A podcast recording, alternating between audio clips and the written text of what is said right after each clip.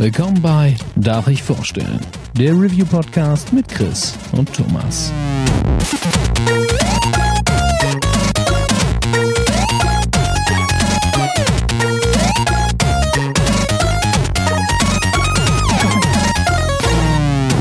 Darf ich vorstellen? Hallo und herzlich willkommen zur neuen Ausgabe Darf ich vorstellen? Mein Name ist Thomas und auch heute bin ich nicht allein, sondern an meiner Seite ist natürlich der Chris. Einen wunderschönen guten Tag. Und wir freuen uns, einen Wiederholungstäter da zu haben. Der Kuro ist wieder am Start. Ja, äh, grüß Gott. Oder auch nicht. Je nachdem. das war ein wunderschönes Intro. Sehr gut. Ja, freut mich, dass wir uns äh, heute wieder zu dritt eingefunden haben und der Kuro hier schon fester Sparringspartner ist. Mhm. Wir reden heute über Kratos. Das neue God of War ist erschienen und äh, wie der ein oder andere an den Wertungen schon gesehen haben wird, äh, überschlägt sich die Presse momentan komplett. Und äh, wir würden gern auch noch unsere zwei Cent dazugeben. Und äh, ja, wir würden sagen, ganz klassisch, kurz ausholen, was für Berührungspunkte habt ihr bis jetzt mit der Serie? Ich würde mal sagen, Kuro, mach du doch mal den Start. Können wir nicht einfach sagen, so, ja, Spiel des Jahresanwärter Red Dead Redemption 2 muss ich ordentlich strecken und das reicht? Alles klar. So grundsätzlich. Okay. Seid auch gerne beim nächsten Podcast. Mal wieder dabei. nee, Nein, aber äh, worauf du hinaus willst, ist halt, ähm, ist gut. Die, die Wertungen überschlagen sich, aber es ist halt auch einfach echt verdammt gut. Ähm, ja, aber um deine Frage zu beantworten, meine Berührungspunkte mit God of War ähm, fangen an im Jahre 2006 in Kroatien. Oh.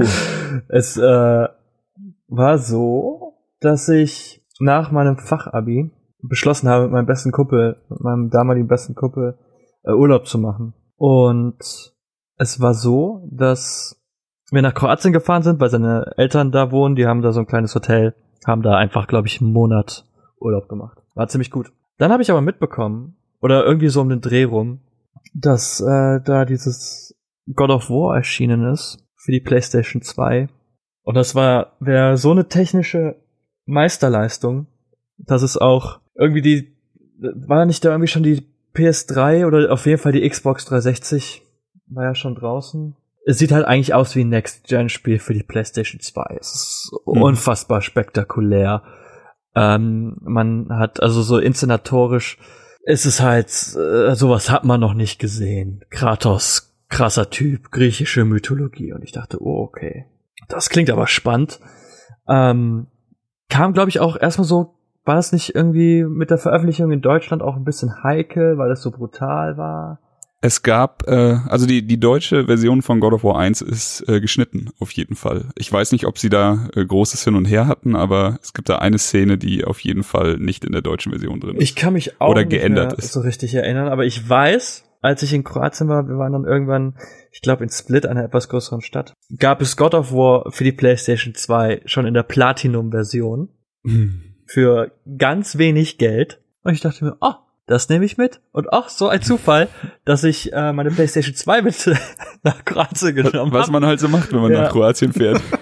und hab halt dann äh, God of War gespielt und sehr, sehr schnell lieben gelernt. Und ja, also ich habe halt die, die Hauptteile gespielt, also 1, 2, 3 plus Ascension habe ich auch damals für Gameswelt getestet und fand's okay bis gut. Ähm, mit den, ich hatte nie irgendwie eine PSP, weswegen ich die Handheld-Ableger nicht gespielt habe. Aber man kann schon sagen, dass mich Kratos eine Weile begleitet, also seit 2006 halt. Das ist cool.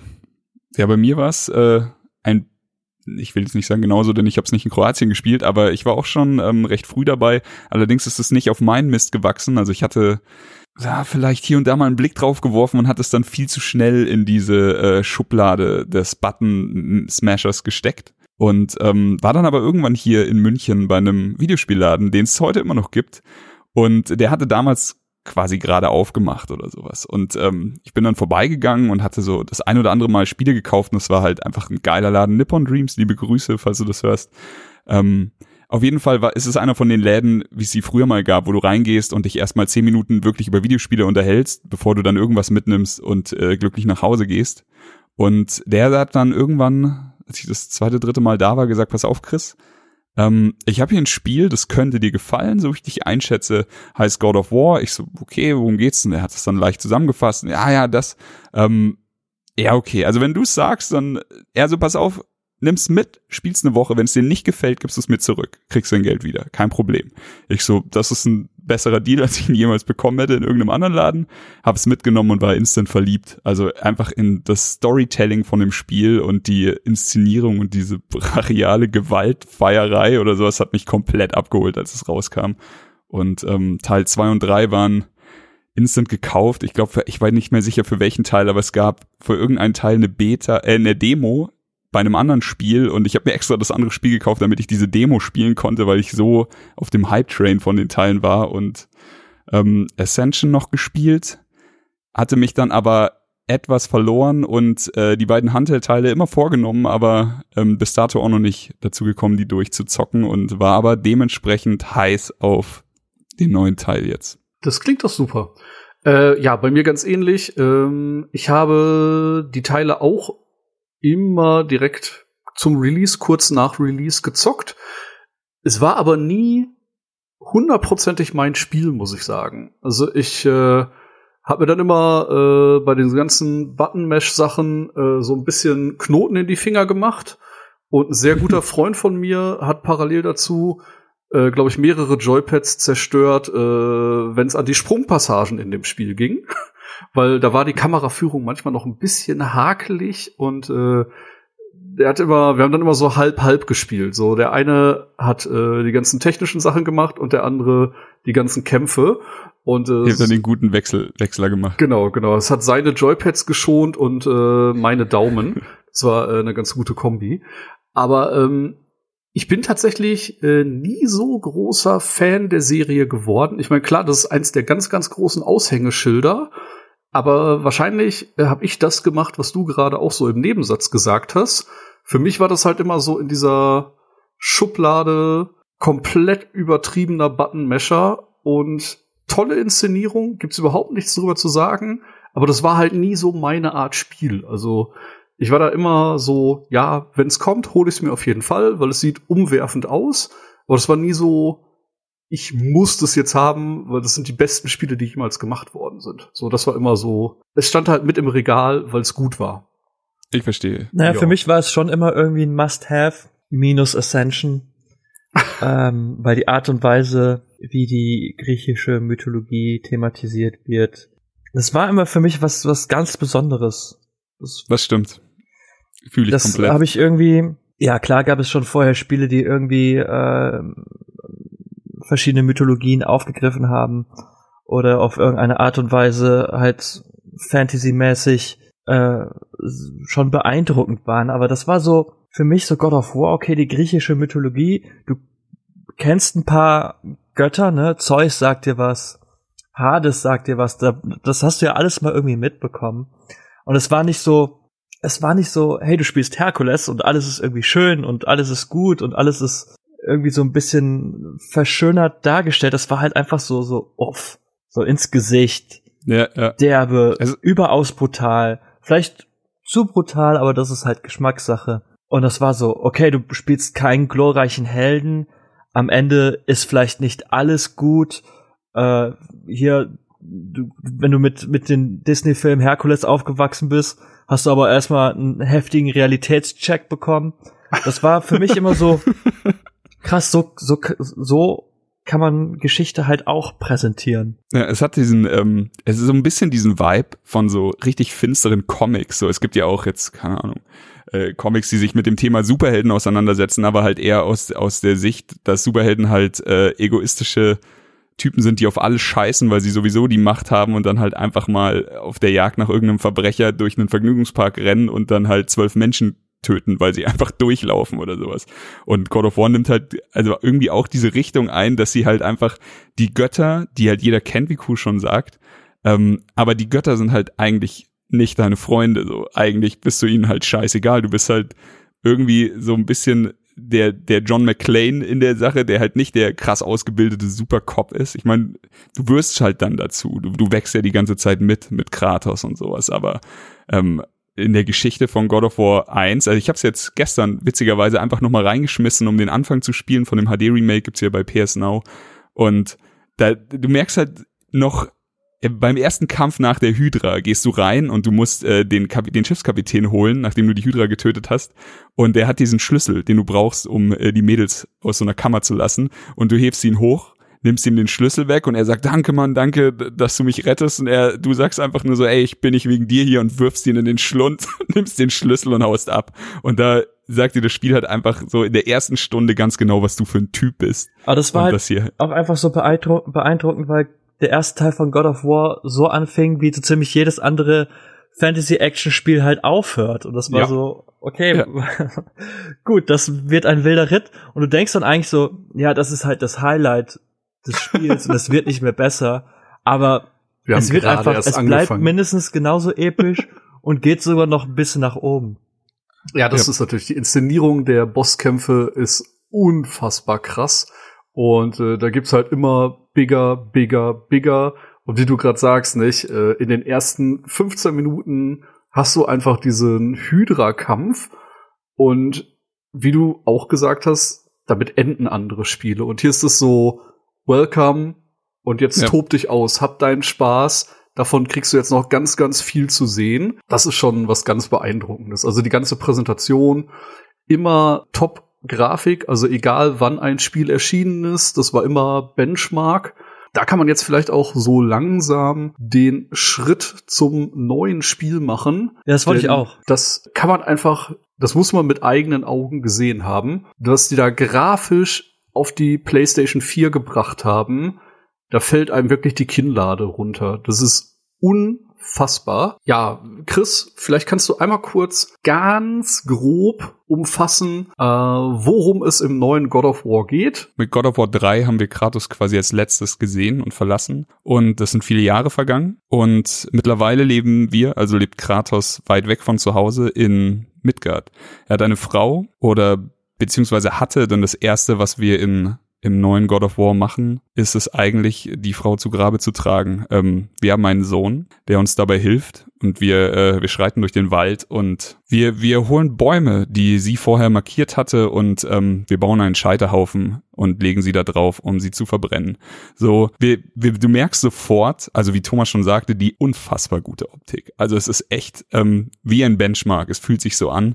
Und die Kamera ist das erste, was dir auffällt als alter God of War Fan, ist viel näher am Charakter und viel näher am Geschehen dran. Du hast jetzt einfach diese Third-Person-artige Kamera, die aber viel mehr einfängt von den Charakteren. Also du merkst halt, wie, wie ernst Kratos ist. Er hat so einen schönen Hipsterbart, sage ich jetzt mal, ohne das negativ zu meinen. Und ähm, du besorgst dir ein paar Bäume, ähm, machst einen Scheiterhaufen, legst eine Frau drauf. Ähm, es ist alles sehr, es ist nicht düster, es ist halt einfach traurig, so wie es halt einfach ist, wenn du deine Frau verlierst. Und ähm, noch bevor die beiden wirklich dazu kommen, den letzten Wunsch der Frau zu erfüllen, nämlich die Asche auf dem höchsten Berg auszustreuen, äh, taucht ein Fremder auf und ähm, beendet die Trauerphase von dir und deinem Sohn. Und äh, da nimmt dich das Spiel dann auch das erste Mal schon so richtig an den Eiern und ähm, zeigt dir, wie, also ich, weiß, ich weiß nicht, ob es bei euch auch so war. Meine Frage, als ich die ganzen Trailer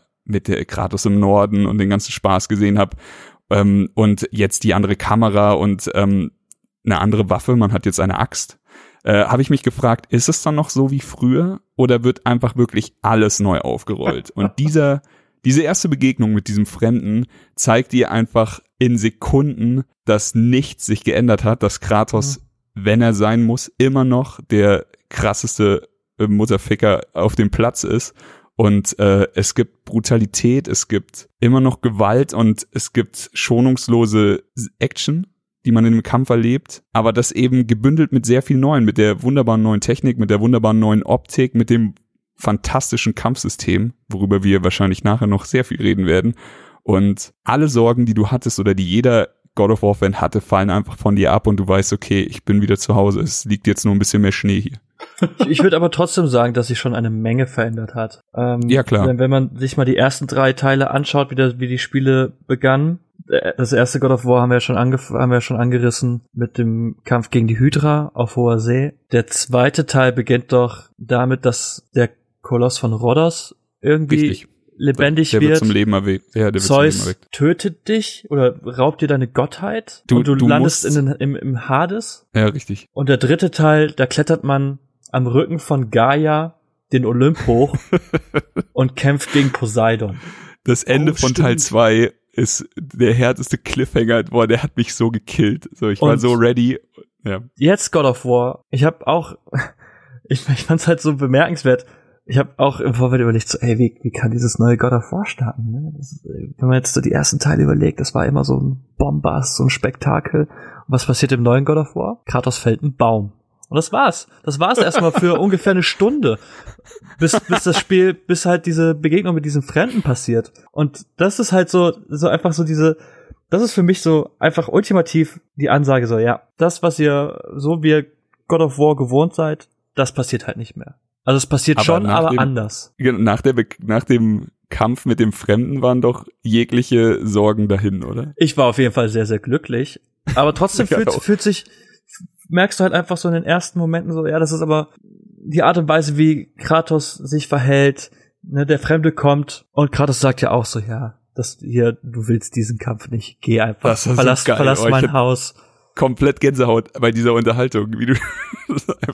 Du hast halt einfach schon, Ja. du merkst halt einfach sehr schnell so, ja, die, die Stimmung in diesem God of War ist komplett anders. Und das war aber auch irgendwie so ein bisschen meine Hoffnung, weil ich nicht glaube, dass so ein klassisches God of War heute noch funktioniert. da bin ich komplett Dafür ist es einfach ein bisschen zu stumpf äh, Ja. von der Art und Weise, wie es sich spielen lässt. Dafür ist vielleicht auch dann der Charakter Kratos so so ein rachsüchtiger.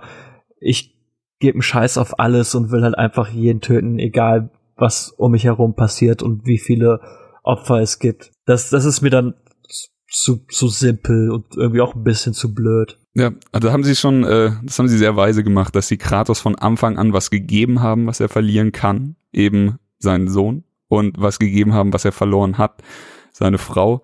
Und das ist, er ist überlegter, er ist in sich ein bisschen ruhiger und ähm, aber er, er hat halt seine, seine Rage nicht verloren. Das ist das, was ich meine. Klar, und er ist auch immer noch Kratos. Ich meine, Ja, er ist eben. jetzt nicht äh, der Super Dad am Anfang und macht alles richtig oder das Verhältnis zu sein, seinem, seinem Sohn Atreus ist auch nicht gerade Knorke. Ähm, des Jahres. aber man sieht halt einfach, dass er, naja, er, er struggelt. Mir fällt jetzt gerade irgendwie, warum auch immer, nicht der deutsche Begriff ein, aber er, Es, es fällt ihm einfach schwer. genau, das wollte ich sagen. Und ähm, das finde ich halt einfach eine sehr, sehr interessante Facette, die Ja. über das ganze Spiel perfekt erzählt wird. definitiv. Also so diese komplette Vater-Sohn-Nummer.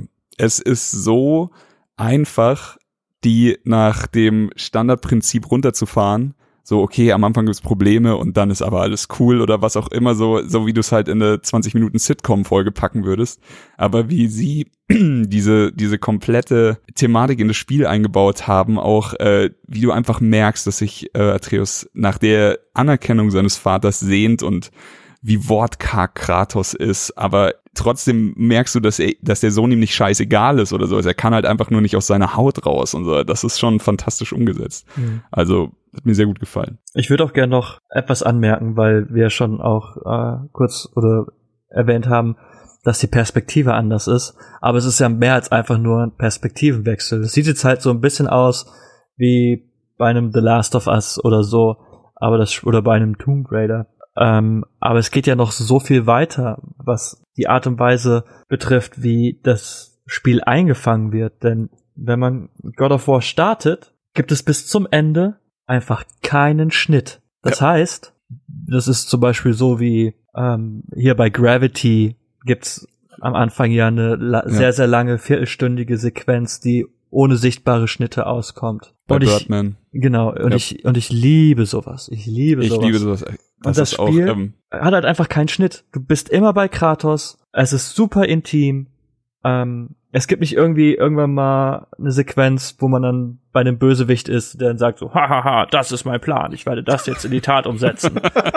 du, du bist halt auf dem gleichen Informationsstand wie Kratos. Und das ist technisch so unfassbar geil umgesetzt. Das Großer ist Fan. wirklich, äh, das ist wirklich krass. Also ich bin auch jemand, der im Kino wirklich dann schon immer also die meine Frau anstupst und sagt, hey Steffi, guck mal, die haben seit 15 Minuten keinen Schnitt gemacht und sie immer so, lass mich den Film gucken, Mann, geh mir nicht auf den Sack. Aber ich find's halt einfach so mega geil und bei dem Spiel auch, ich habe mir, während ich gespielt habe, ich schreibe mir immer Notizen und ich habe sie mir vorhin nochmal durchgelesen auf Spaß und dann so, ich habe halt wirklich viermal, also angefangen mit, wow, die ersten zehn Minuten sind komplett ohne Schnitt ausgekommen. Das ist ja echt beachtlich. Und dann irgendwann so, es gibt bis jetzt immer noch keinen Schnitt, irgendwann nur noch so, okay, die ziehen es komplett durch. Es wird keinen Schnitt in diesem Spiel geben, also keinen sichtbaren.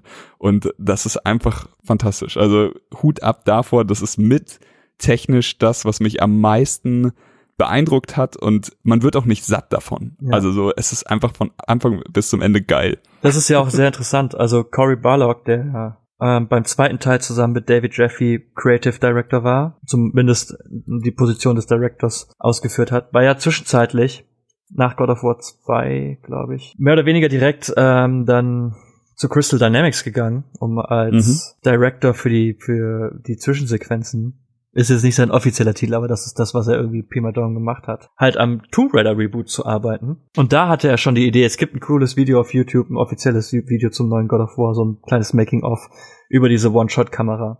Und da ja. wird auch klar, dass er gesagt hat, ey, die Idee hatte er eigentlich bei Tomb Raider und wollte es da umsetzen, aber da hat man halt ihm gesagt, so, ey, das ist halt nicht möglich.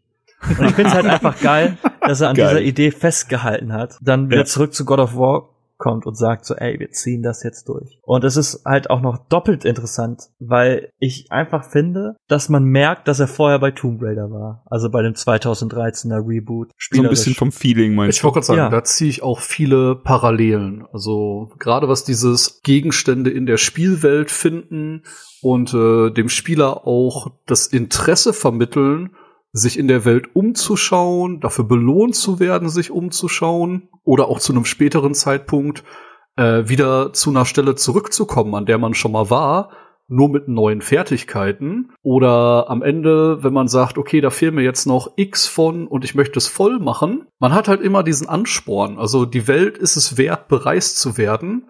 Und das ist die größte Neuerung für mich in einem God of War. Vorher war halt Schlauchlevel, alles niedermetzeln, sieht unfassbar toll aus, aber man denkt sich halt nicht, okay, durch den Level laufe ich jetzt noch mal, um irgendwelche Collectibles einzusammeln. Und mit dieser neu geschaffenen Spielwelt geht man halt gerne noch mal in Gebiete, in denen man schon mal war, schaut sich die Änderungen an, die passiert sind und äh, ja, schaut dann, dass man weitere Items findet. Das hat mich auf jeden Fall sehr motiviert. Ja, definitiv. Also du sprichst es schon an es hat, also da können wir ja gleich mit irgendwas aufräumen. Ich habe jetzt schon das ein oder andere Mal gelesen, äh, God of War sei ein Open-World-Spiel geworden. Nein, auf gar keinen Fall. Es hat Open-World-Elemente für mich, aber wir haben jetzt in der letzten Folge von Far Cry schon drüber geredet. Wer mich kennt, weiß, ich bin nicht unbedingt der größte Open-World-Fan. Das funktioniert für mich einfach leider nicht jedes Mal. Aber hier eben doch, und das ist genau das, was Thomas gerade anspricht. Man wird belohnt, wenn man um den Stein geht und die paar extra Meter läuft und vielleicht nochmal guckt, was hinter der Ecke ist oder ob, ob man hier irgendwie diese, diese Wand aufkriegt. Ach ja, klar, da oben in der Ecke kann ich meine Axt reinwerfen und dann schwingt die Tür auf. Und du kriegst halt immer irgendwas, immer eine Truhe oder sei es eine kleine Geschichte, die, die Atreus von der Wand fischt und das liebe ich. Und dieses ähm, Metroidvania-mäßige, dass du ähm, jetzt zu Dingen kommst, die du noch nicht von Anfang an öffnen kannst, sei es eine Tür, sei es irgendeine äh, Dornen, ein Dorngestrüpp oder sowas. Und du aber im Laufe des Spiels eben Techniken lernst und äh, Methoden kriegst, wie du die dann beseitigen kannst, wieder zurückgehst und sowas, äh, das äh, hat mich doch sehr gepackt. Ich bin ja auch ein großer Metroid-Fan. Es ist ja auch keine offene Welt per se. Das ist ja, also es würde ja bedeuten, dass man überall zu jeder Zeit hingehen kann. Ich finde das eher so ein ja, bisschen eben. so eine so so eine Hub-Oberfläche, vielleicht so ein bisschen vielleicht äh, einen erweiterten Firelink-Shrine ja, mit ein bisschen so mehr zu tun. Also dass du halt Stimmt. du hast irgendwie so einen, so einen großen Kreis und da spielt sich eine Menge ab und da kommst du immer mal wieder hin zurück und dann verändert sich was, was dazu einlädt, nochmal äh, alles ein bisschen abzuklappern.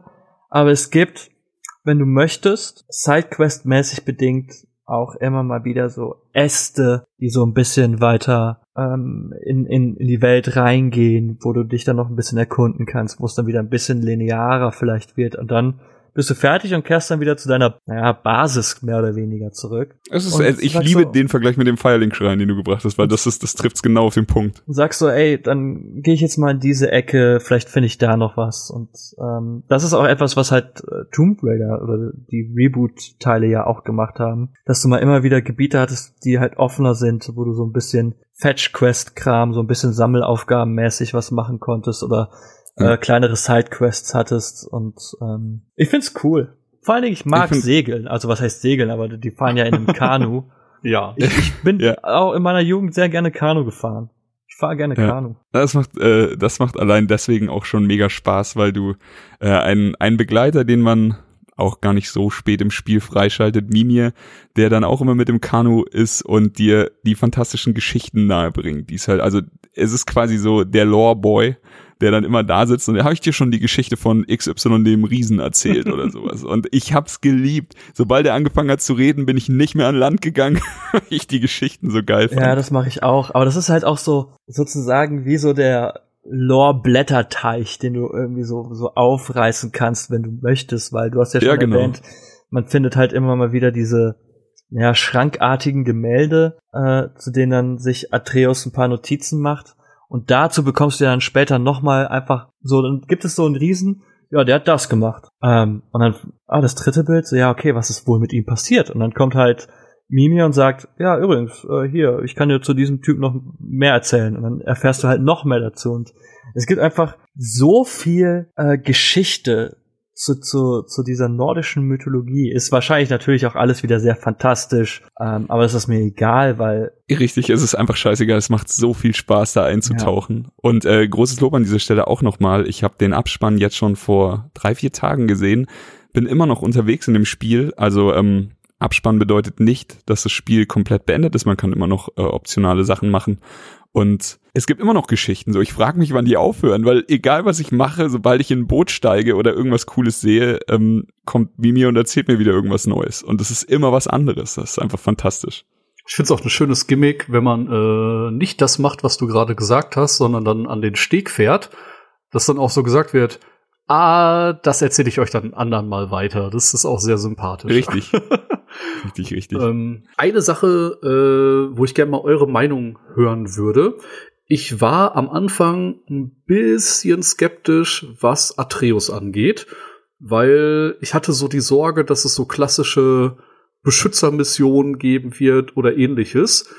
Und ähm, wie habt ihr euch oder wie fandet ihr das, als ihr gehört habt, es wird einen Nebencharakter geben, der einen die ganze Zeit begleitet? ich hatte auch Angst.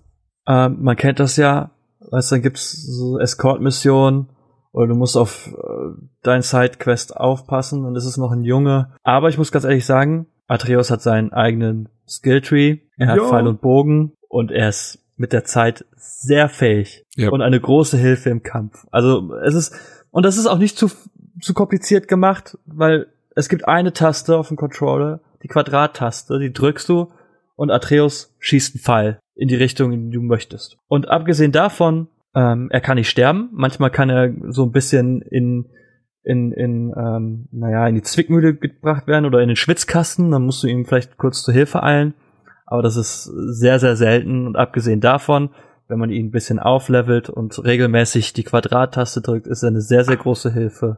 Macht selbstständig, mischt er sich in deine Kombos ein, ähm, Stunt-Gegner, hält sie für dich bereit, dass du die finishen kannst. Es macht echt Spaß. Einfach, und das ist ja auch die große Stärke des Kampfsystems, du kannst wunderschöne Choreografien der Gewalt und der Zerstörung ähm, auf dem Bildschirm malen mit deiner äh, Leviathan-Axt. Und das ist, das ist ein großer Spaß. Und Atreus nervt nicht, im Gegenteil, er greift dir sehr, sehr smart, clever ähm, und sinnvoll unter die Arme. Ich finde, wie gut Atreus ins Spiel integriert wird, habe ich äh, tatsächlich gar nicht von Anfang an gemerkt. Also ich hatte auch, bevor das Spiel rauskam, Angst. Ich hatte mich mit ein paar Leuten sogar darüber unterhalten, vielleicht auch mit dir, Thomas, äh, dass halt meistens so die Sidekicks dann doch eher nerven, eben was Kuro schon gesagt hat, die üblichen Gründe. Und am Anfang war Atreus da. Er hat mich nicht genervt, aber ich habe ihn, ich habe ihn nicht so benutzt, wie ich es hätte tun sollen, glaube ich. Und habe dann irgendwann so nach keine Ahnung, nach eine anderthalb Stunden Spielzeit realisiert, dass es super simpel ist, ihn effektiv einzusetzen. Und da kommen wir zu dem Punkt, den Kuh gerade angeschnitten hat. Es gibt Skill Trees.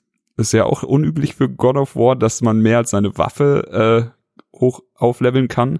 Und hier kann man halt sich ein paar Combo-Moves holen und äh, die Axt verbessern. Man kann sein Schild, darüber haben wir auch noch nicht geredet, wir haben noch ein Schild auf der linken Hand, äh, können wir auch verbessern und den waffenlosen Kampf, wenn wir die Axt mal geworfen haben und eben auch den Bogen. Und was dann auf einmal möglich wird, was für komplexe Sachen, das ist einfach fantastisch, weil es einfach, es so butterweich ist. Also es ist, es geht so einfach von der Hand und man kann so viel geilen Scheiß erledigen, dass man einfach hinterher, ey, keine Ahnung, ich habe mal versucht, Kuro eine Szene zu beschreiben und habe, glaube ich, acht Zeilen geschrieben im Chat und das Ganze hat sich halt innerhalb von vier Sekunden auf dem Fernseher abgespielt. Aber es war halt einfach so richtig wie, also das beste Wort ist einfach choreografisch.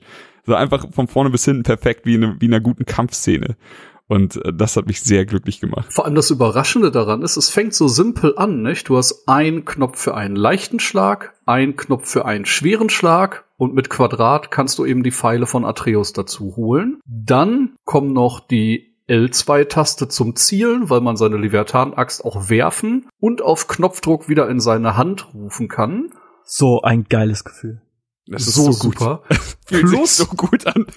Eben noch den L1-Bumper, mit dem man dann äh, Zusatzkombos, kleinere Tricks ausfüllen kann. Und man ist halt irgendwie immer Herr der Lage und das sieht halt einfach beeindruckend aus. Nicht? Du triffst auf fliegende Gegner, schmeißt dem ersten äh, die Axt in den Kopf, der fliegt zu Boden, ein anderer kommt auf dich zugerannt, du parierst mit dem Schild dann äh, den Angriff, schlägst zwei, dreimal mit der Faust rein, holst dann auf Knopfdruck die Axt, die noch im Kopf des anderen Gegners stand, wieder in deine Hand und es ist einfach so unfassbar sauber inszeniert und jeder Kampf ist so ein kleines Highlight.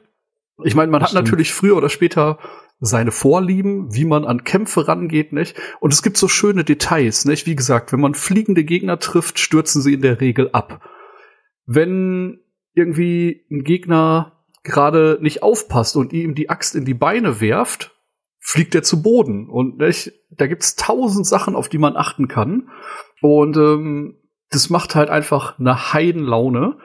Und äh, was man dann noch weiter sagen muss, äh, es gibt ähm, auch ein komplettes Rüstungsmenü. Also man kann, äh, ich glaube, wie ist das? Drei Arten, was war das? Äh, ich glaube, Handgelenk, Brust, Armschiene Brust und, und, wahrscheinlich Hüfte, Hose, nicht? Genau. Ja, ja, genau, so, so Gürtel, Hüft, Gürtel, Kram. Und ähm, man schaltet halt nach und nach immer neue Sachen frei. Also man findet zum einen Sachen in der Welt, Zusätzlich, da kommen wir gleich noch mal zu, gibt's aber auch noch zwei NPCs, die als Schmied im Spiel fungieren, bei denen ihr Waffen-Upgrades machen könnt oder eben auch Rüstungen selber craften könnt. Und da geht's dann los, weil ich habe im ich habe das Spiel quasi, ich sag jetzt mal mit durchschnittlicher Rüstung beendet und es gibt auch noch äh, legendäre und epische Rüstungen. Für die Sachen habe ich noch nicht mal das Zubehör bis jetzt gefunden. Also nicht, ich könnte quasi jetzt noch erstmal richtig die Welt absuchen, um äh, mir epische Rüstungen zu spielen, um mich dann, wozu wir später auch noch mal ganz kurz kommen, den High-End-Aufgaben zu stellen, die es nach dem Abspann noch gibt. Und ähm, was man da alles alleine beim Craften berücksichtigen kann, was es da für verschiedene Möglichkeiten gibt, was es da für Boni gibt und dass äh, die Rüstungen dann noch gesockelt werden können. Nicht? Das ist alleine das äh, Craft-Menü ist so eine wunderschöne Sache, die man vorher überhaupt nicht auf dem Schirm hatte. Also ich wusste gar nicht, dass es so äh, intensiv sein wird. Ich hatte das auch nicht auf dem Schirm, aber ich finde, sie haben es wirklich elegant gelöst, weil du hast immer was, was du machen kannst, wenn du zu äh, dem, den beiden Schmieden gehst. Du kannst dein, dein Geld ausgeben, du kannst deine, deine XP dann auch irgendwie da in die, in die Sachen stecken, die du hast, um, um dein Skilltree weiter aufzuleveln, aber es ist nie zu komplex, dass es abschreckend oder nervig ist, aber es ist halt auch nicht zu simpel gehalten. Es ist einfach genau so, dass, dass du Spaß daran hast, alles in der Welt zu erledigen und dann immer wieder noch ein bisschen deinen Fortschritt vorantreiben kannst. Äh, um da kurz einzuhaken, bestes Beispiel, es gibt immer Rüstungen, die ihr einfach nur gegen Geld kaufen könnt. Damit sagt euch das Spiel quasi, ey, wenn du keinen Bock hast, hier total einzutauchen, nimm das, damit kommst du durch. Oder Du fängst halt richtig an, Material zu farmen, um dir High-End-Gear zusammen zu farmen oder selber zu craften. Also das Spiel sagt, ey, entweder du nimmst die Möglichkeit oder die Möglichkeit, funktioniert beides. Das finde ich halt auch sehr angenehm. Ähm, zum Kampfsystem nur, bevor wir uns davon trennen. Ich habe wirklich lange drüber nachgedacht. Ich, ich bin so ein gebranntes Kind. Seit mir, äh, seit ich Dark Souls gespielt habe, habe ich mit diesen Action-Adventuren immer ein Problem, dass man immer das Kampfsystem mit Dark Souls, äh, Demon Souls, also einfach mit den From Software-Titeln vergleicht, die für mhm. mich halt wirklich nah an der Perfektion sind. Und ich bin sehr, sehr oft enttäuscht, was eigentlich unfair ist dem Spiel gegenüber. So, es gibt bestimmt viele gute Kampfsysteme, aber mich stört's halt immer, dass es dann nicht so gut ist. Und ich habe in God of War das erste Mal seit sehr, sehr langer Zeit ein System gefunden, von dem ich jetzt bei weitem nicht sage, dass es besser ist als Dark Souls. Es ist anders, es ist viel arkadiger, ähm, aber das mich zum ersten Mal wieder dazu gebracht hat, mich wirklich für ein Kampfsystem zu begeistern, zu lernen, äh, zu versuchen besser zu werden, zu sehen, was gibt's für Möglichkeiten, wenn meine Finger nur genau das tun, was ich jetzt im Kopf tun will und am Anfang fällst du da halt ein bisschen rum und siehst dann aus wie ein Idiot, aber irgendwann kriegst du es daneben hin und äh, das ist das größte Lob, das ich in einem Kampfsystem abseits von From Software Spielen machen kann. Also mich hat das sehr begeistert. Ich hätte nie gedacht, dass es so viel Spaß macht. Es fühlt sich einfach gut an. Und ähm, es übernimmt so ein paar Demons, Dark Souls, Bloodborne typische ähm, einfach Strukturen. Ganz einfach so auch so simple Dinge wie die Tastenbelegung ist, ne? R1 ja. normaler Angriff, R2 starker Angriff, L1 Schild und ich glaube X statt Kreis ist halt ähm, Ausweichen. Ja. Was ich aber so unfassbar mag, ist die Tatsache, du drückst einmal Ausweichen, du machst nur einen leichten Schritt und du drückst glaube ich zweimal ja. und du machst eine richtige Rolle. Richtig. Es klingt super simpel, aber ich weiß es sehr zu schätzen, äh, weil es sich einfach ein bisschen glaubhafter anfühlt. Bei Dark Souls, ich liebe Dark Souls, aber du weißt halt einmal aus, du machst jedes Mal eine Rolle. Richtig. Ähm, und das ist und irgendwann wird's halt ein bisschen albern. Ich, ich liebe Dark Souls nach wie vor, aber bei bei God of War ist es, du machst dann halt einfach nur einen Schritt und der reicht halt oftmals auch. Du hast glaube ich keine Iframes. Zumindest hat mir der erste äh, große Gegner den man, glaube ich, nach einer Viertelstunde trifft, hat mir äh, sehr, sehr deutlich gemacht, dass es keine Iframes gibt, also keine, keine Millisekunden des Ausweichens, wo man nicht getroffen werden kann. Ich bin nämlich immer in seinen, in seinen dicken äh, Baumstamm rein ausgewichen und habe sehr viel Schaden kassiert. Übrigens, ja. das Spiel am Anfang gar nicht mal so leicht. Es ist tatsächlich ziemlich knackig mit äh, fortlaufender Spielzeit und frei weiter freigeschalteten Skills und Fähigkeiten und ausgegebenen Erfahrungspunkten geht's irgendwann. Aber ja, das Kampfsystem, das ist ja das, das ist einfach so für mich das der wichtigste Punkt. Fühlt es sich einfach gut an. Ja. Es gibt viele Spiele, die sind daran gescheitert. Witcher 3, sorry, fantastisches Spiel. Aber wenn ich Geralt, den Hexer, da seine Pirouetten äh, drehend irgendwie zusehe, wie er Monster zerschnetzelt und könnte aber auch gleichzeitig irgendwie an einem, einer Eiskunstlauf-WM teilnehmen, habe ich schon keinen Bock mehr auf das Spiel. Hier fühlt sich das einfach gut und wuchtig an. Ja. Er spricht mir sehr aus der Seele. Also auch Witcher einfach fantastisches Spiel, aber konnte ich aufgrund des Kampfsystems einfach nicht beenden. So, es hat mich dann irgendwann verloren. Hier hast du halt einfach, ich bin nicht sicher, ob das, ob es Iframes gibt. Es gibt auf jeden Fall, wie auch schon in From Software Titeln, äh, die Möglichkeit, den die Zeit oder beziehungsweise die, diese Dodge-Geschichte etwas zu verstärken. Aber äh, es ist mir auch oft passiert, dass ich beim Dodgen auch irgendwie so richtig hart aufs Fressbrett bekommen habe und dann gedacht hätte, okay, wärst du mal lieber nach links ausgewichen und nicht nach rechts. Äh, zum Kampfsystem, äh, nur um das nochmal kurz alles aufzuführen. Es gibt den Kampf mit der Axt, den man weiterentwickeln kann. Der ist getrennt in Nahkampf und Fernkampf, dass man weiter skillen kann. Mhm. Es gibt äh, für Atreus natürlich äh, Verbesserungen für den Bogen und es gibt den Schild-Faustkampf, den man äh, ausführen kann alles in sich sehr, sehr wuchtig, lässt sich ganz schnell kombinieren. Und äh, wenn wirklich Not am Mann ist, wie wir es halt von Kratos gewohnt sind, Wenn ihr Gegner besiegt, steigt euer Wutmeter. Wenn ihr mal einen richtig großen Brocken oder eine große Überzahl vor der Brust habt, könnt ihr quasi mit einem Druck auf die beiden Bumper euren Rage-Modus starten und dann wird einfach nur alles weggefistet, was da gerade auf dem Bildschirm rumläuft. Ja. Das sieht halt super geil aus, fühlt sich dann noch wuchtiger an als der Kampf eh schon. Ist quasi immer so ein Backup-Plan, wenn ihr merkt, okay, hier geht gerade irgendwie der Kampf den Bach runter oder ich muss jetzt mal die obere Oberhand gewinnen. Das ist auch einfach nur super inszeniert. Das ist wie so ein Mini-Saiyajin, nicht? Wenn ihr das auslöst, geht so eine Druckwelle von euch los, dass die Leute auch wirklich zurückfliegen oder kurz gestunt werden und dann einfach nur drauf und gib ihm.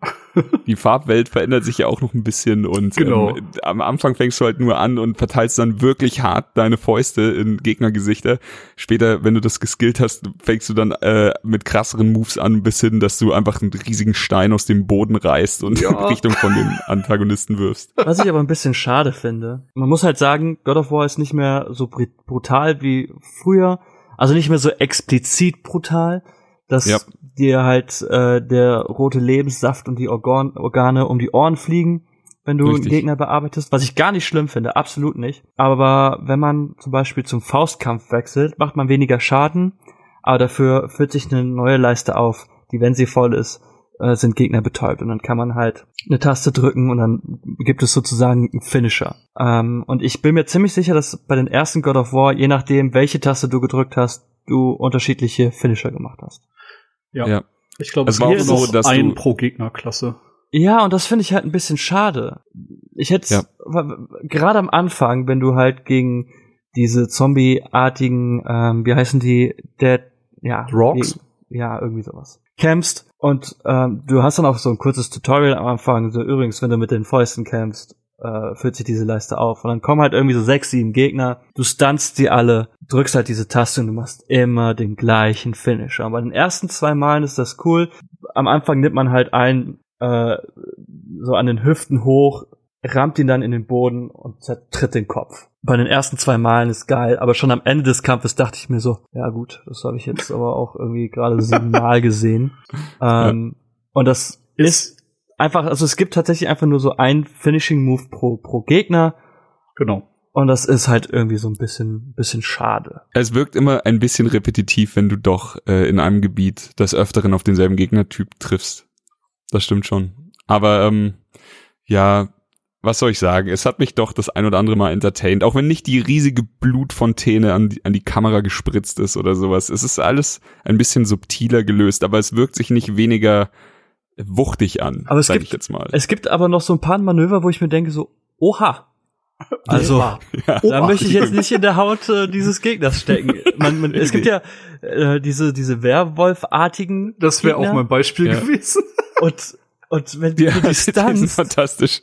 packt Kratos di- diesen Werwolf, diesen Werwolf irgendwie an dem Kiefer und normale Spiele hören halt bei dem Kieferbruch auf. Aber er zieht halt noch ein bisschen weiter und reißt ihm halt einfach den Kiefer Bis zum Bauchnabel. bis zum Bauchnabel auf. Ja. Und ich dachte mir, was ist denn jetzt los? Hab Ja, mich jetzt so ein bisschen daran gewöhnt, dass so bei expliziten Momenten, dass die Kamera auch mal wegdreht und ich so, okay, kann ich mit leben, aber dann kommt auf einmal diese Szene und er macht Knack. Ah, ich zieh jetzt noch ein ich, wie als würde man so einen Reißverschluss, der erst ein bisschen klemmt, man Ja, mit ein bisschen mehr, ein bisschen mehr Schmackes dran ziehen. Oh, er geht ja doch auf. Und dann, ja.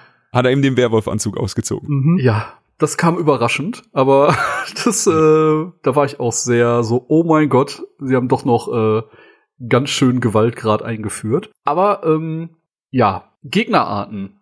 Bisschen Ja. repetitiv oder für euch genug Abwechslung dabei? Nee, Es- mit der Zeit, ähm, sorry, Chris. Soll ich weiterreden? Ja, oder mach ruhig. du? Ja, mach ruhig. Also ich finde mit der Zeit kommt da schon ordentlich Abwechslung rein. Es gibt ein paar Gegner, die, die sind unfassbar tough. Also wirklich unfassbar tough. Von daher finde ich nicht, dass das irgendwie ein bisschen eintönig wird.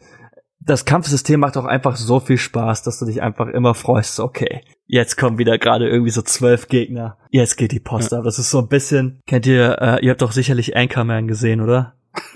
Eins und zwei. Da gibt es ja jeweils die Szene, wo sich die unterschiedlichen Fernsehstationen treffen und dann bricht halt einfach ultimativ Krieg aus.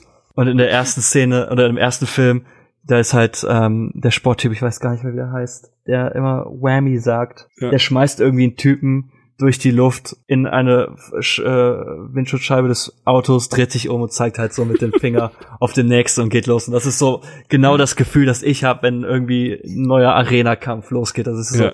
okay, du bist mein erstes Opfer ab geht die Post. Ähm, und von der also wirklich, wirklich fantastisch. Also ich hatte es auch jetzt, vor allem jetzt gegen Ende, wenn du schon ein paar richtig coole Skills hast. Also jetzt, ähm, ich will jetzt nicht je, über jeden Skill reden, aber einer meiner absoluten Lieblinge ist äh, die Fähigkeit, wenn du die Axt geworfen hast und dann äh, drückst du nochmal ähm, quasi dieselbe Tastenkombi, dass du dann in die Luft springst, deine Axt in der Luft fängst und sowas wie ein Slam Dunk machst, nur halt einfach, du haust die Axt in den Feind, in den Boden, je nachdem, was da gerade da ist und du erzeugst so eine kleine Mini-Schockwelle.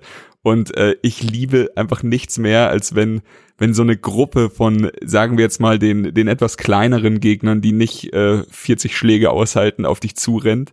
Du sagst deinem, deinem Sohnemann hier, jetzt pack mal die, die Kettenreaktionspfeile aus, die dann aufeinander überspringen und dann machst du so solche Wuchtattacken da rein und einfach alles fliegt in alle Richtungen und du siehst, dass einfach allein diese Mini-Kombo schon äh, 90% HP weggenommen hat, weil jetzt gerade alles auf einmal gekommen ist. Äh, das war einfach, das ist einfach es, es wird nicht langweilig. Also es sind nicht sehr, sehr viele verschiedene Gegnertypen da, aber ey, es ist halt auch nicht langweilig, ein paar von denen zu verdreschen. Weil jeder Und dadurch, Gegnertyp halt auch komplett anders angegangen werden muss. Da gibt es ja. äh, zum Beispiel Hexengegner, die kannst du, die sind zu schnell für dich, da musst du halt, halt Atreus ähm, mit einbeziehen. Äh, es gibt Gegner, die du nicht mit der Leviathan-Axt bekämpfen kannst, da musst du halt also mit Fäusten angreifen. Es gibt Gegner, die haben halt Schilde und die, da musst du halt dementsprechend komplett anders kämpfen. Und dann ist ja. das halt irgendwann schon fast eine Art Puzzle, weil dann siehst du, ah, okay, ich habe zwei von denen, da ist noch jemand, dann gibt es noch Gegner, die die ganze Zeit Feuerbälle auf mich werfen. Wie fange ich jetzt an? Ja, du überlegst dir in deinem Kopf so ein bisschen wie in den äh, neueren Sherlock Holmes Filmen, wer die mal gesehen hat.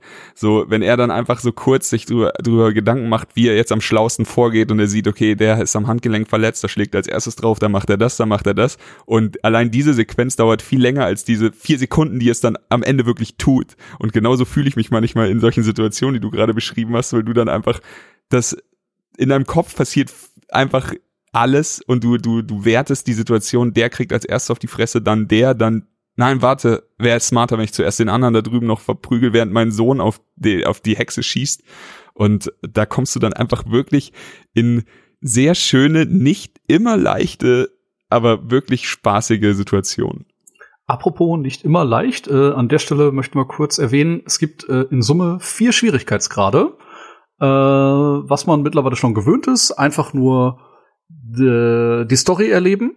Das ist tatsächlich keine große Herausforderung, denke ich mal. Ähm, dann gibt's den normalen Schwierigkeitsgrad, äh, mit dem wir uns momentan rumgeschlagen haben. Äh, dann gibt's ja. noch zwei Steigerungen und es geht halt hoch bis zu God of War. Da habe ich am Wochenende einen Stream gesehen. Und oh boy, da halten die Gegner aber ordentlich aus und fast jeder Treffer, den man kassiert, bedeutet direkt so 50 Prozent des Lebensbalkens weg. Also da muss man ja. wirklich äh, Bock drauf haben. Ich glaube, da kann der Todescounter mal ganz, ganz schnell in den dreistelligen Bereich rutschen im Laufe des Spiels. Also ich, ähm, ich will es nur erwähnt haben, es gibt, es gibt guten Endgame-Content in dem Spiel und ich habe mich gestern ein bisschen dran gemacht, mich da äh, durchzukämpfen und da scheiterte ich doch auch des Öfteren, muss ich sagen. Also es gibt äh, Valkyren als Gegnertypen, die äh, überall auf der Welt verteilt sind, in, ähm, in versteckten Kammern. Und es, es, sie sind nicht alle gleich stark. Ich habe die ersten zwei, die mir über den Weg gelaufen sind, am Ende waren ähm, beim ersten Mal tatsächlich tot. Das war immer knapp.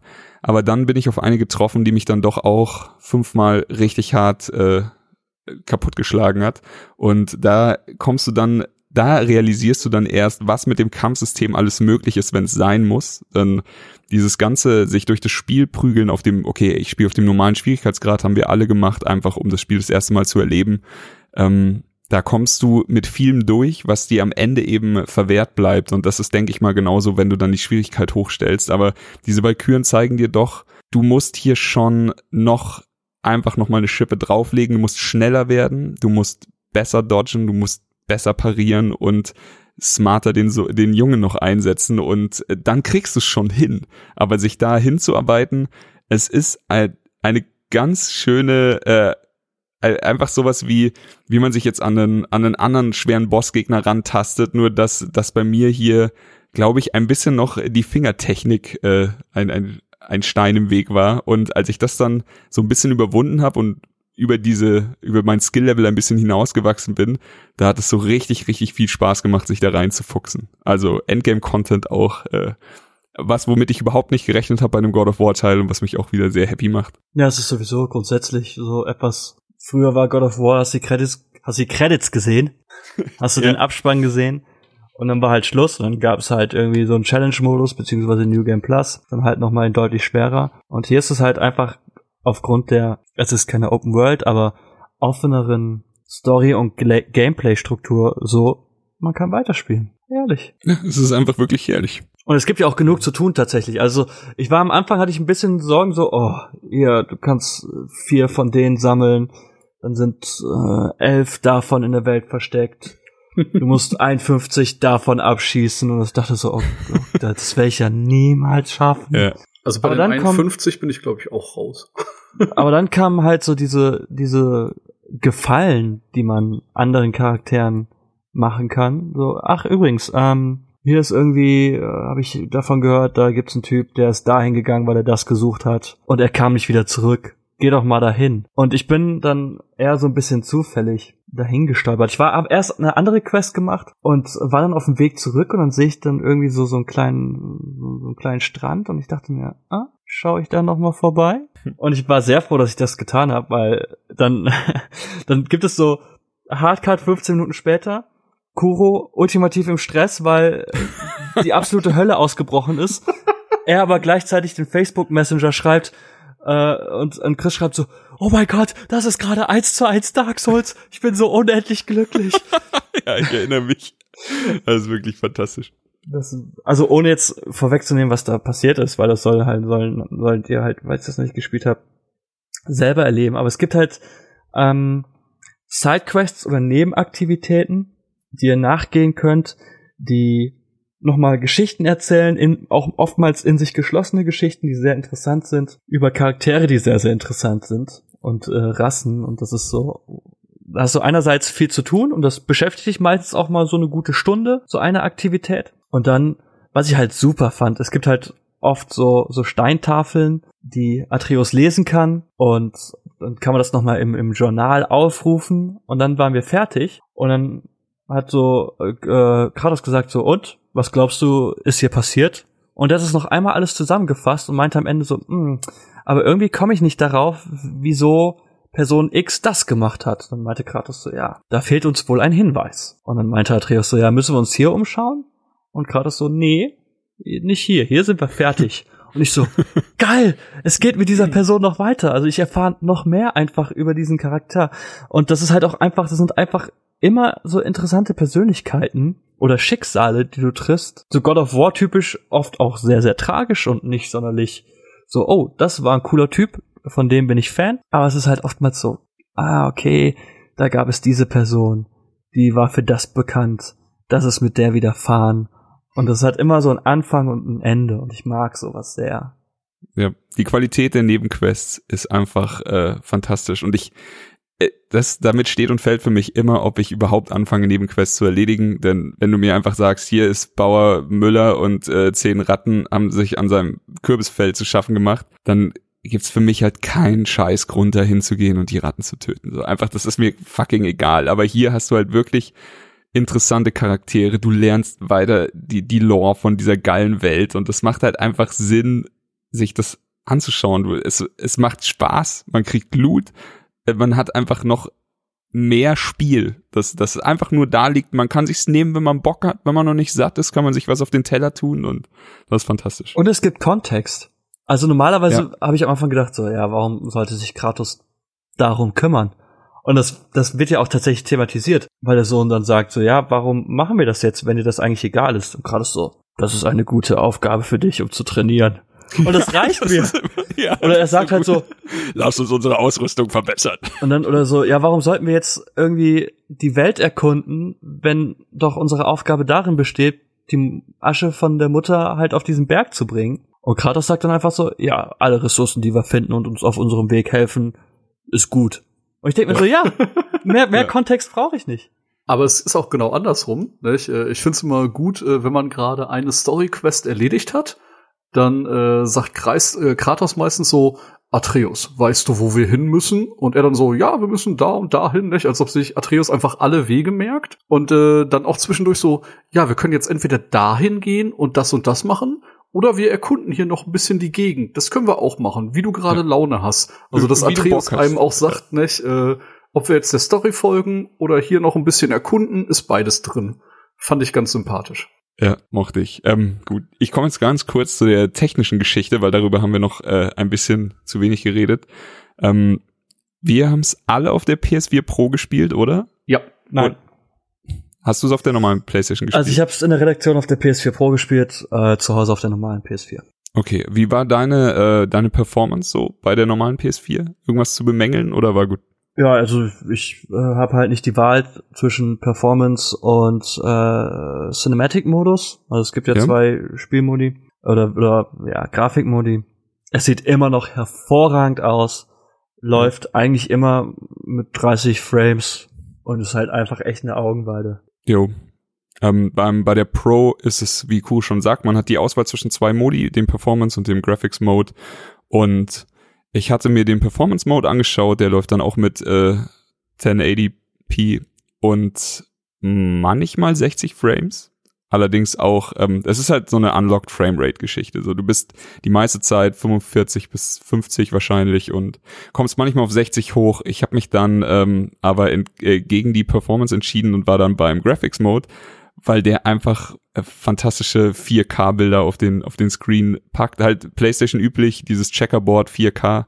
Also ähm, kurz erklärt, er macht quasi immer, als würde er jede, jedes, jeden zweiten Pixel ausrechnen und im nächsten Bild macht er genau die, die er ausgelassen hat und moved die dann so ein bisschen zusammen mit so ein bisschen Anti-Aliasing, aber es funktioniert fantastisch. Also wenn das Bild, wenn sich die Kamera nicht groß rumdreht, sieht's einfach fucking nochmal aus wie ein 4K-Bild und wenn sich die Kamera schnell bewegt, dann hast du andere Dinge zu tun, als sich darüber aufzuregen, dass es jetzt nicht richtiges 4K ist, äh, dass es vielleicht manchmal ein bisschen matschig ist, aber äh, fantastische, äh, von, von der Technik her hat's mich komplett abgeholt. Und ähm, auch gut zu wissen, dass es auf der alten Playstation sehr, sehr gut aussieht. Eine Sache muss ich allerdings sagen, meine Playstation 4 Pro habe ich noch nie so laut gehört, wie als sie mit God of War gekämpft hat. Das Also- war auch meine erste Frage, als ich am Freitag das Spiel gestartet habe. So, äh, Ja. Deine auch so Motorengeräusche von sich gegeben. Komplett. Ich wusste gar nicht, dass das Ding so viele Lüfter hat.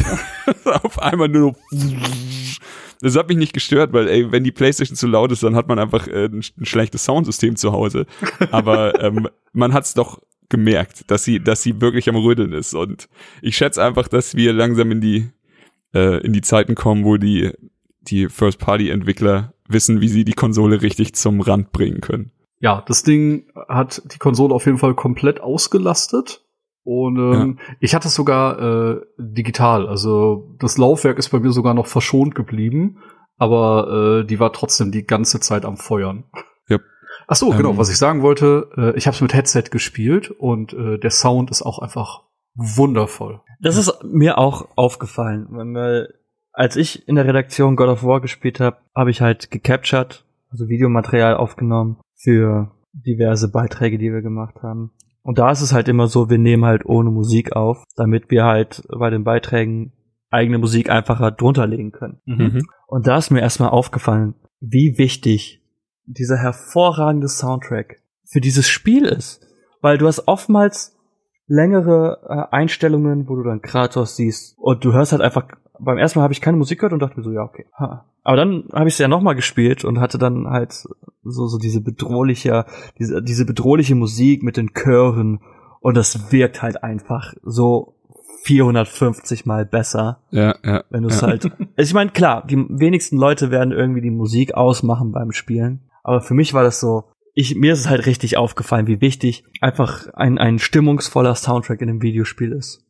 Nee, schön, dass du sagst, weil das halt eine von diesen äh, Künsten ist, die wir immer als gegeben hinnehmen. So, ist halt ein Soundtrack dabei, ist doch klar. Aber man merkt erst, was einem fehlt, wenn man eben mal ohne spielt. Da hast du schon recht. Ähm, zum, wo wir gerade beim Sound sind, äh, zur Synchro kann ich auch noch ein bisschen was sagen. Ich habe tatsächlich angefangen mit englischer Synchro und die ist über jeden Zweifel erhaben einfach fantastisch.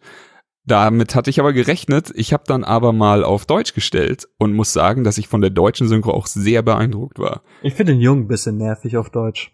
Der Junge ist genau, das wollte ich gerade sagen. so ein wenn bisschen ich eine Sache, wenn ich eine Sache kritisieren müsste, wäre es vielleicht der Junge, aber Kratos äh, macht einen guten Job. Hier Grüße an das Nukular-Intro-Sprecher. Ich meine, klar, es ist, glaube ich, schwierig, ähm, einfach auch für, für also wirklich gute ähm, junge Synchronsprecher zu finden. Und er macht Ja. auch eigentlich seinen Job ganz gut, aber du merkst halt einfach, dass es manchmal so ein bisschen, ja, es er, klingt, er wirkt ein bisschen neben der Spur Ja, manchmal. genau. Also einfach manchmal, wenn er Emotionen rüberbringen soll und äh, davon gibt es im Spiel auch viele, dann wirkt er ein bisschen neben der Spur. Aber trotzdem ist es eine der, also es gibt keinen Grund, sich über die deutsche Synchro zu ärgern oder so. Es ist echt sehr gut. Gibt's noch Sachen, die ihr von der Spielwelt auf jeden Fall erwähnen möchtet? Und die große Frage, äh, wollen wir in irgendeiner Art und Weise spoilern, so kurz nach Release? nee, Ah, ich ich würde ungern spoilern, weil es gibt halt ein paar Momente, wo ich auch geschrien habe vor Freude und Glückseligkeit. Ähm, die Sp ich, ja, also was ich vielleicht noch eine Sache, die vielleicht nicht unerheblich ist, weil wenn man an die früheren God of War Teile zurückdenkt, gab es natürlich sehr viel Action, äh, bildgewaltige Einstellungen und Sequenzen, aber es gab auch stellenweise sehr sehr knackige Rätsel. Gerade wenn man irgendwie mh, an den ersten Teil denkt, äh, wie hieß das Pandoras? Box. Ja, also die, genau, man, Oder meinst, die du, meinst du den Tempel? den Tempel, meinte ich. Ja, ja. Das war ja ein, ein Kapitel oder ein kompletter Ort in sich geschlossen als ein Rätsel. Das war ein großes, ist- massive Rätsel, Ja. wo du mal ein paar Fortschritte erzielt hast, dann geht's irgendwo noch mal weiter, und dann kommst du noch mal zurück und du kannst dann noch mehr machen. Oder ähm, im zweiten Teil ähm, Garten der Götter, glaube ich, hieß das. Auch Ja. sehr, sehr umfassendes, komplexes, vielschichtiges Rätsel. Das ist zumindest das, was ich jetzt äh, gesehen habe, im, im neuen God of War eher nicht so. Du hast schon Du- hin und wieder ja ähm, kleinere, genau. kleinere in sich geschlossene Rätsel. Da ist so ein ein Setpiece, also sozusagen ein ein Objekt und die Art und Weise, wie du es lösen musst, ist meistens sehr sehr offensichtlich. So ah okay, ich muss halt jetzt zum Beispiel oftmals ähm, muss man halt die Axt irgendwie einsetzen oder mit der Umgebung interagieren, aber es ist nie so okay, du bist jetzt hier eine Stunde in diesem Tempel ähm, und du bist nur irgendwie und hin und wieder gibt es einen Kampf, aber deine eigentliche Aufgabe ist es, dieses fette Rätsel zu Tempel lösen. zu bezwingen, ja, Ja. ich weiß genau, was du meinst. Und das finde ich ein bisschen schade. Ich ist bis heute auch äh, hands down in meinen Top 3 Dungeons, sage ich jetzt mal, von, von jedem Videospiel ever, das ich gespielt habe, drin. Der erste, dieser, dieser Tempel zu der Pandoras Box auf dem Rücken des Titanen. Oder- ich habe das so geliebt. War das im dritten Teil so mit äh, Athenes, Athenes Garten, wo du mit der Perspektive spielen musstest, wie in diesen ähm, äh, Ich weiß gar nicht, in welch. Ja, ähm, Sowas hast du halt einfach gar nicht. ja, das stimmt. Das stimmt. Ähm, du hast, wie gesagt, viele kleinere Rätsel und MC meistens Escher. hilft äh, Augen offen halten. Ja. Und dann kommt dann- man da relativ easy drauf. Also es gibt halt ein paar Sequenzen oder eine, äh, die kommt, glaube ich, so nach einem Drittel, wo man schon ein etwas größeres Umgebungsrätsel, da musst du halt zu einem bestimmten Punkt, der dir versperrt ist, und du musst halt gucken, so, okay, wie komme ich da halt hin? Oh, aber es war halt nie so wirklich so, so eine richtige Kopfnuss oder etwas, wo du sagst, so, boah, hier muss ich irgendwie erst das machen, dann muss ich das in Bewegung setzen. Ah, jetzt wird das äh, zugänglich und da kann ich nochmal mit interagieren. Am Ende fügt sich das alles wie so ein großes Puzzle zusammen. Ja. Was halt irgendwie für mich auch immer so die Highlights der früheren God of War Teile waren, weil es halt mehr war als einfach nur äh, so eine Gewaltorgie und ein Buttonmasher, weil es gab dann Richtig. überraschenderweise für so einen Buttonmasher dann auch sehr, sehr anspruchsvolle, clevere und knackige Rätsel. Und die gibt es in dieser Form im neuen God of War, würde ich auf jeden Fall sagen, nicht. Ja, da hast du Nee, recht. das stimmt. Das stimmt. auf Es geht eher so ein bisschen in die, in die Uncharted-Richtung. Weißt du, wo du immer so siehst, oh, okay, das sieht halt schon irgendwie ziemlich cool aus, aber im Endeffekt muss ich nur zusehen, dass ich diese zwei Hebel in die richtige Position drehe und das war's. Ja, ja, wir wollen den, den Jungs ja auch noch äh, für eventuelle Fortsetzungen noch Raum zur Verbesserung lassen. Sehr gut. Ja, äh, eine Sache, das Einzige, was ich noch auf meinem Zettel habe, ist, äh, als ich gehört habe, hier, wir gehen in den Norden, nordische Mythologie und alles, habe ich gedacht, oh, ich weiß nicht, ob ich so viel Bock habe, wirklich äh, ganz viel Zeit einfach nur in denselben äh, Schneewäldern und äh, Schneegebieten zu verbringen.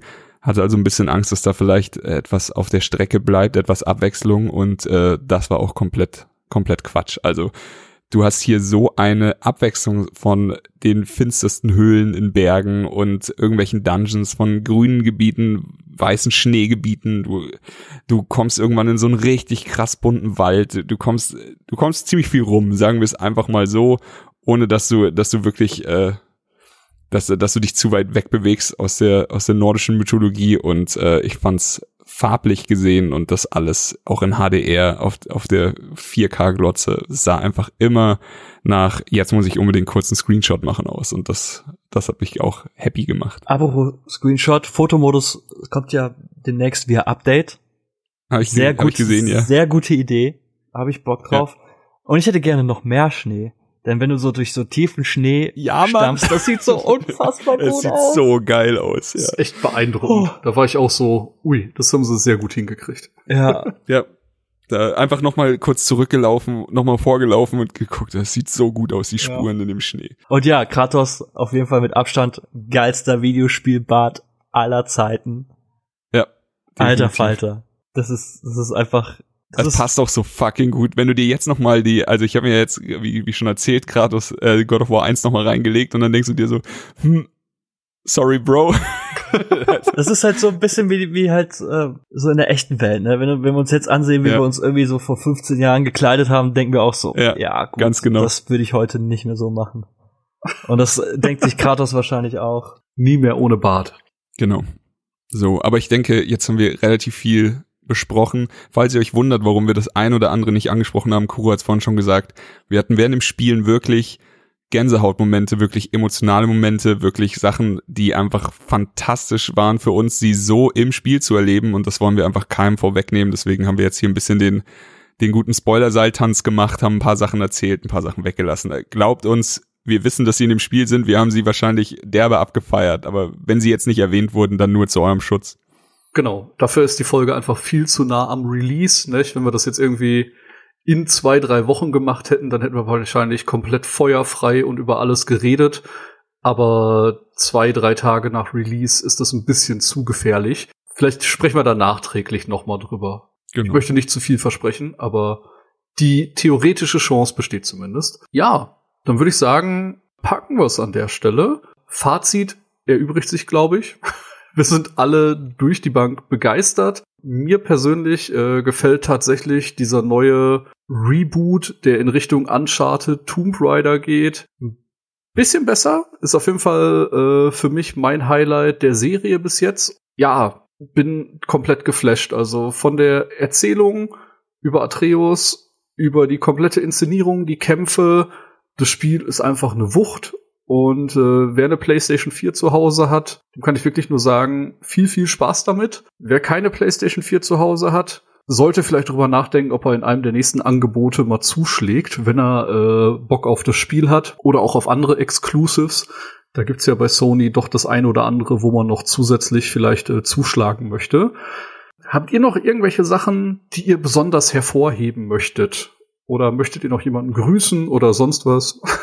Also es ist halt irgendwie umso bemerkenswerter, wenn man bedenkt, dass das ja jetzt nicht irgendwie eine neue Marke ist. Also God of War gab es ja schon in fünf oder sechs Teilen in und das Korsett, in das God of War früher steckte, das war ja, das hatte ja alles, das war ja alles mehr oder weniger vorgegeben. Wir wussten ja alle, was God of War war, wie es sich angefühlt hat und in, in, in was für ein Genre es steckte. Und ich finde, ist einfach bemerkenswert von, vom ganzen Team dann halt einfach zu sagen, so, okay, wir machen jetzt noch mal ein neues God of War. Es ist so eine Art, so ein kleines Soft-Reboot, aber wir werden halt spielerisch komplett neue Wege gehen. Sie hätten es ja auch einfacher machen können und sagen können, so, ey, wir, wir machen ein God of War, das die Leute gewohnt sind, mit spielerischen Mitteln, die sie halt schon irgendwie kennen. Und die sind wahrscheinlich zufrieden. Vielleicht wären die Wertungen dann nicht so durch die Decke gegangen. Ähm, oder man hätte halt, was die Inszenierung betrifft, das irgendwie toppen müssen, was ich mir nicht vorstellen kann, wenn man sich die ersten drei Teile der Hauptserie anschaut. Und dann halt einfach zu sagen, so, ey, wir, wir, wir brechen all oder wir, wir, wir trennen uns von vielem, was halt God of War irgendwie ausmacht. Wir erzählen jetzt eine, eine sehr, sehr intime, naja, eigentlich in Anführungsstrichen ja eine kleinere Geschichte. Früher ging es immer um Rache und Götter müssen sterben. Und in diesem Teil geht es eigentlich darum, so, okay, einerseits der letzte Wunsch äh, der Mutter zu erfüllen, ihre Asche auf einem Berg zu verstreuen, aber auch gleichzeitig so, hey, Kratos ist Vater und er strauchelt damit ziemlich sehr mit der Beziehung zu seinem Sohn aus diversesten Gründen, was man halt auch alles erfährt. Und das ist halt eigentlich alles so anti-God of War. Ähm, die Art und Weise, wie es dargestellt wird, ist halt komplett anders. Und man hat ja auch im Vorfeld mitbekommen, als man die ersten Gameplay-Szenen gesehen hat, so, oh, geht das wirklich gut? So, so ein Last of Us, God of War. Ich meine, wozu haben wir Last of Us? Warum muss das jetzt in so einem, in so einem Kriegsgott-Korsett gepackt werden? Aber ähm, umso schöner ist es, und das ich weiß nicht, ob ihr es mitbekommen habt, aber Cory Barlock, der Creative Director, hat ja ein äh, YouTube-Video hochgeladen, wo ja. er sich den Metacritic-Score anschaut. Und ich finde das so krass, weil er, er bricht halt einfach in Tränen aus. Er sagt halt natürlich so, eigentlich sollten Wertungen ähm, keine Rolle spielen, aber er ist halt einfach so unfassbar stolz. Und ich kann mir halt vorstellen, die haben fünf Jahre an diesem Spiel gewerkelt und dann halt am Ende mit dieser positiven Resonanz belohnt zu werden, kann ich mir echt vorstellen, dass da einfach ein riesiger Stein vom Herzen gefallen ist, weil das ein ziemlich großes Wagnis war. Und wir auch einfach bisweilen wissen, wie die, naja, die Spielebranche oder die Community, weißt du, wenn dir irgendwann, keine Ahnung, ja. Da, da, da, da, ziemlich unverzeihlich. Ja, dann, dann, ist halt einfach Devil May Cry in dem Reboot hat er halt keine mhm. silbernen Haare mehr, der Dante, sondern sieht ein bisschen anders aus und äh, Entwickler kriegen halt Morddrohungen dafür. Ja dann kann ich mir schon vorstellen, dass man, wenn man so eine, so ein, so ein, so ein, ja, ich meine, Kratos ist ja schon mehr oder weniger eine Ikone, halt nimmt und sagt so, ey, wir schmeißen dich einfach in ein komplett anderes Abenteuer von der Art und Weise, wie es halt einfach erzählt wird und wie wir es zeigen. Und dass das halt dann aufgegangen ist, finde ich halt, das, das, da, davor kann man nicht genug Respekt haben. Vor dieser Entscheidung und halt auch dem Durchhaltevermögen habe ich, ich, ich, ich hatte ja die Möglichkeit in einem ähm, Event in Hamburg vor ein paar Monaten, Anfang des Jahres, Februar, März, God of War anzuspielen.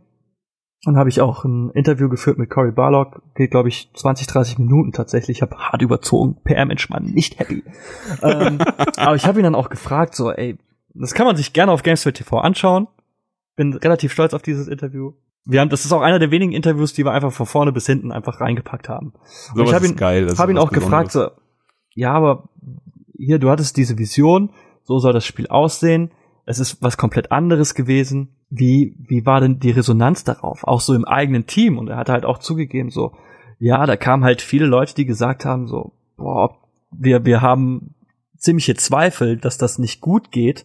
Und vielleicht sollten wir das nicht so machen dann habe ich ihn auch gefragt, so, ja, aber wie schwierig war es denn dann, zu sagen, so, ey, vertraut mir, das ist meine Vision, so machen wir das. Einfach so dieses Durchhaltevermögen zu haben, ja, diesen ganzen Skeptikern, auch stellenweise in den eigenen Reihen, zu sagen, so, nee, wir machen das jetzt genau ja. so. Und das, also ich finde, ich glaube, das ist eine, eine Mammutaufgabe, die ähm, nicht so einfach so ich habe immer noch das Gefühl, dass oftmals so Leute denken, so ja, Spiele, da werden halt äh, bei, bei Spielentwicklung ist halt so ein bisschen äh, Nullen und Einsen schreiben. Und äh, den Entwicklern ist ja eh immer alles scheißegal. Hauptsache, die machen Kohle. Und gerade im AAA-Bereich. Was natürlich dank mehreren unglücklichen, vielleicht Vertretern aus den letzten Monaten oder Jahren nicht ganz zu Unrecht herkommt. Aber du merkst halt auch einfach auch, dass Spielentwicklung ein unfassbar tougher Job ist, dass das für viele Leute auch mehr ist, einfach als einfach nur monatlich irgendwie das Gehalt abzuholen. Und das dann halt mit, mit ich glaube, es wäre deutlich einfacher gewesen, wenn es eine komplett neue IP gewesen wäre. Aber das dann halt mit God of War zu machen, auf diese Art und Weise, in dieser Qualität, finde ich unfassbar. Also wirklich unfassbar krass. Ja, also während du jetzt geredet hast, hatte ich auch ein paar Mal Gänsehaut. Das meine ich jetzt absolut ernst, weil es halt einfach, wenn du dir wirklich diese Sache vorstellst, dieses, du hast gesagt, sie hätten es sich einfacher machen können und das kann man nicht oft, äh, oft genug unterstreichen. Einfach ein wieder auferlegtes God of War wäre einfacher gewesen, eine neue IP zu nehmen wäre einfacher gewesen. Einen der ikonischsten Videospielcharaktere für mich persönlich, also es gibt wirklich, ich kann die wahrscheinlich an einer Hand abzählen, die Charaktere, die ich cooler finde als Kratos.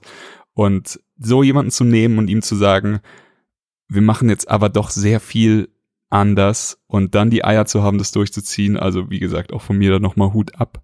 Und eine Sache, äh, die ich noch nicht unerwähnt lassen möchte bei dem neuen Teil jetzt, ist, ich habe viele Freunde, ähm, mit denen ich jetzt immer wieder über, ich meine, wir sind fucking Pound 30, die meisten von meinem Freundeskreis und wir reden halt über Videospiele, die heute draußen sind, die vor fünf Jahren draußen waren, die vor zehn Jahren draußen waren, vor 15 Jahren so. Wir sind alt und ähm, die God of War-Reihe ist halt für mich eine der, also Teil 1, 2 und 3 speziell eine der äh, prägendsten Sachen, die ich auf der PlayStation mitgenommen habe.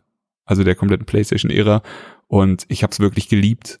Also ich lieb's immer noch. Und jetzt mit jemandem zu reden, der mir dann erzählt so, ja, aber God of War war doch eh nur Button-Mashing oder sowas. Das ist wirklich, das ist, als würde dir jemand sagen, ach komm, und Tarantino macht nur scheiß Filme und deine Lieblingsband macht nur Kackplatten und so. Das, das ist ein Stich ins Herz. Und ein Hi, bisschen, mein Name ist Thomas.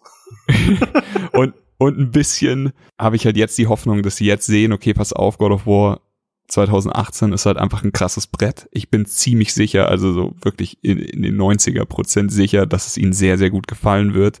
Und vielleicht, vielleicht, vielleicht ist das der etwas leichtere Einstieg in die äh, griechische Mythologie von God of War, in die Teile 1 bis 3 zu gehen und vielleicht das Ding nochmal im wundervollen HD-Remake äh, von Bluepoint, glaube ich, äh, einfach nochmal durchzuspielen. Ich meine, die Teile sind alle bei, bei PS Now, da zahlst du halt jetzt einfach mal einen Monat, zahlst du da die Mitgliedsbeitrag und ziehst dir alle drei Teile nacheinander rein, sind ja nicht so lang. Und das ist einfach eine schöne Sache und ich bin, ich bin dankbar, dass es, dass es diese, diesen etwas leichteren Einstieg jetzt nochmal gibt für die ein oder anderen, die es vielleicht links liegen gelassen haben früher. Das waren noch schöne Worte. Ja, ich würde sagen, dann sind wir auch schon am Ende der Folge angekommen. Ich bedanke mich zum einen bei Kuro für seine Zeit. Immer wieder gerne. Des Weiteren natürlich bei Sony für die Bemusterung und auch natürlich bei Chris für seine Zeit. Aber immer gerne. Ähm, an dieser, äh, bevor wir hier abbrechen, noch eine Sache. Wer sich fragt, wie die Vorgeschichte von God of War ist, äh, kann sich auch gerne auf Gameswelt eine Zusammenfassung anschauen vom lieben Hobby. Der hat sie, glaube ich, zusammengeschnibbelt. Und wer äh, Bock hat, sich das Ganze ein bisschen parodiert und lustiger anzuschauen, kann sich auch gerne bei den Rocket Beans anschauen, wie äh, Trant äh, mit Dialekt äh, Schröckert die komplette Geschichte nochmal zusammenfasst. Aber wie gesagt, mein Tipp wäre, wenn ihr es nicht mitgenommen habt, dann spielt's einfach selber kurz durch. Gut, in diesem Sinne, danke fürs Einschalten. Seid auch beim nächsten Mal wieder dabei. Wir wünschen euch viel Spaß und noch einen schönen Resttag. Ciao. Reingehauen. Ciao. Das war Darf ich vorstellen. Mehr von Chris und Thomas findet ihr auf darfichvorstellen.com und unter darf ich folgen auf Twitter. Bis zum nächsten Mal.